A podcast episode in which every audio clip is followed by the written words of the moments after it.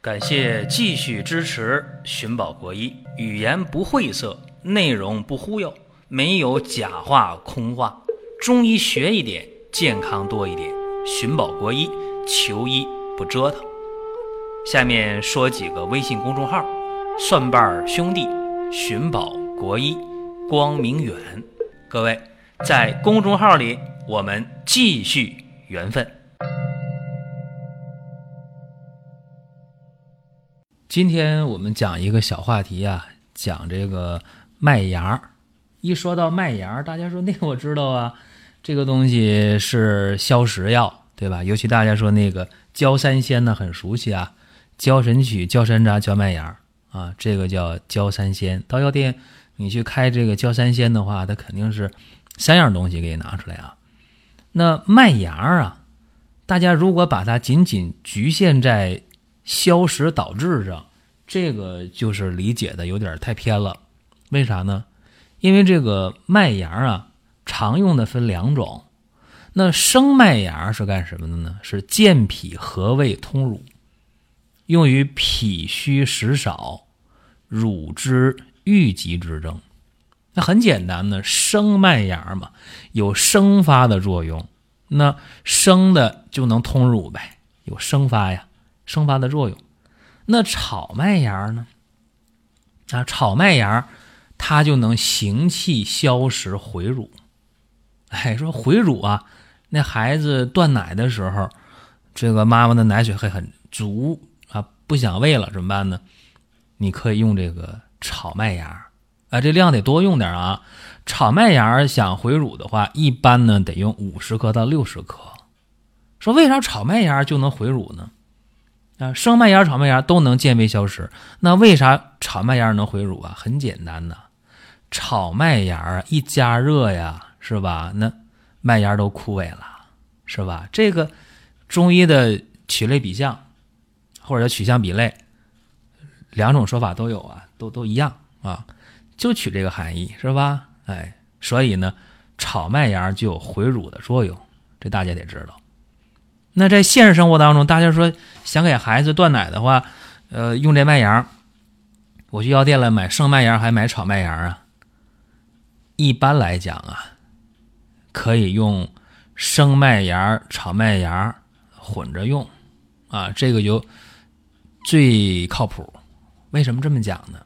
因为现在啊，除了中医院之外啊，很多的药铺，尤其小药铺啊，它里边卖这个中药。这些药材，这中药的饮片，啊，有的时候它这个炮制啊就不是那么过关，或者不是那么较真儿，所以呢，你就生麦芽、炒麦芽多买点儿，一样呢，一次呢就用上三十克左右，啊，煎水就喝，啊，一天把它喝了，这个对回乳作用还真不错啊，所以这个可以尝试。如果说用这个麦芽的回乳喝了三天两天还没什么效果，怎么办呢？啊，也简单，可以呢，用一个中药方叫缅怀散，啊，缅怀散，避免的免，胸怀的怀，怀抱的怀，散呢，丸散高丹的散，缅怀散。这个方子呢，大家上网一搜就搜得到啊。缅怀散什么意思啊？不用敞开胸怀了，敞开衣衫了，对吧？给孩子断奶了，你就不用打开衣服喂奶了，缅怀散。啊，这大家可以试一下。这是咱讲这个麦芽啊，先讲这个断奶的事儿。呃，那注意啊，说这乳汁不通的话，这个不下奶，千万用生麦芽，绝对不能炒麦芽啊。你说回乳的话，两样都能用，但是想通乳的话，一定用生麦芽，生有生发这个含义。那今天我重点讲的其实不是这个啊，别看一上来讲这个，因为这个大家是认知比较好的一个事儿。所以我就先讲了。今天我重点想给大家讲的是什么呢？是疏肝解郁，用麦芽其实特别好。你看一说这个，大家都愣了啊！说麦芽怎么还能疏肝解郁吗？何止啊！肝郁气滞、月经不调的、乳房胀痛的，甚至女性婚后不孕症的，用这个麦芽啊，用的恰当，用的对症。都是不错的，这方面呢，大家可以看一本书啊，张锡纯，清代名医张锡纯，晚清的。他写的这个《医学中中参习录》里边就谈到过啊，说这个麦芽能入脾胃，消一切饮食积滞啊。后边又说了，虽为脾胃之药，而实善疏肝气。什么事儿呢？就怕转折，是吧？一转折，哦，还能有别的事儿，是吧？说你这人不错啊，你特别的老实本分、厚道，但是坏了，这一但是就坏了，是吧？啊，说这个女孩啊，文静秀气、乖巧，但是啊，尤其是读书的时候，老师把家长请去了，说你们家这孩子怎么怎么怎么好，但是。对吧？就怕但是，麦芽也是，你不要把它就一下子定在这个消食导滞啊，定位在健胃消食这方面。其实呢，疏肝气非常非常之好啊。我给大家可以举几个例子啊。呃，我曾经遇到过这么一位，就是月经啊不调，到啥程度呢？婚后两年了，每次来月经。都会疼得死去活来，甚至有的时候两三个月不来月经，啊，你说这个很痛苦啊，而且整天郁闷、生气、发脾气。刚开始呢，和这家里这男的呀还能吵架，后来呢吵架都找不到人，为啥呢？因为这个男人呢嗜赌成性啊。那嗜赌成性，你去哪儿找他呀？你抓不到人呢，想吵都没有地方去吵啊！在这儿呢，讲一个我的人生小经验啊，就是人呢，嗜赌成性，尤其是在二十五岁之前啊，这个染成这个赌博的习惯，你让他改，这个几乎上就不用想了啊，不太可能。所以啊，大家得有这么一个教训啊，就是包办婚姻非常的麻烦。当时这小夫妻两个就是包办婚姻。啊，双方父母关系特别好，然后呢，这儿女呢，之间没见几回面啊，这父母就给定了。双方父母都很强势，双方家庭条件也特别好。你结果呢，这两人互相不了解，尤其这女孩不了解这个男的是这样的一个状态，那婚后就吃亏了呗，那就郁闷呗，就天天啊唉声叹气、掉眼泪，甚至呢月经不调，一两个月不来月经。有的时候呢，他就想我这跳楼，啊，这种情况下，经人介绍啊，找到我这儿，我一看这个情况怎么办？让这个男的回心转意说你别去赌了，我没那个本事啊，怎么办？我说那你得想开了呀，你和他过不过这小事啊？你自己这个弄出一个子宫肌瘤啊，弄出一个乳腺癌，弄出个抑郁症。这个就吃亏了，这个光说没用啊，你得给他想办法，因为这个事儿谁都能想通，怎么办呢？当时给他用的就是一个我经常给大家出的主意啊，就是逍遥丸啊。这逍遥丸多常见的一个药啊，到药店就买到了，十块八块的就买一盒啊。你管是那个小水丸还是那个大药丸都行啊，买回来。关键是呢，我给他用了生麦芽。啊，生麦芽二十克，煎水，或者你冲泡泡一杯，放保温杯里也行。这一天就喝，用它送服逍遥丸，简单吗？非常非常简单。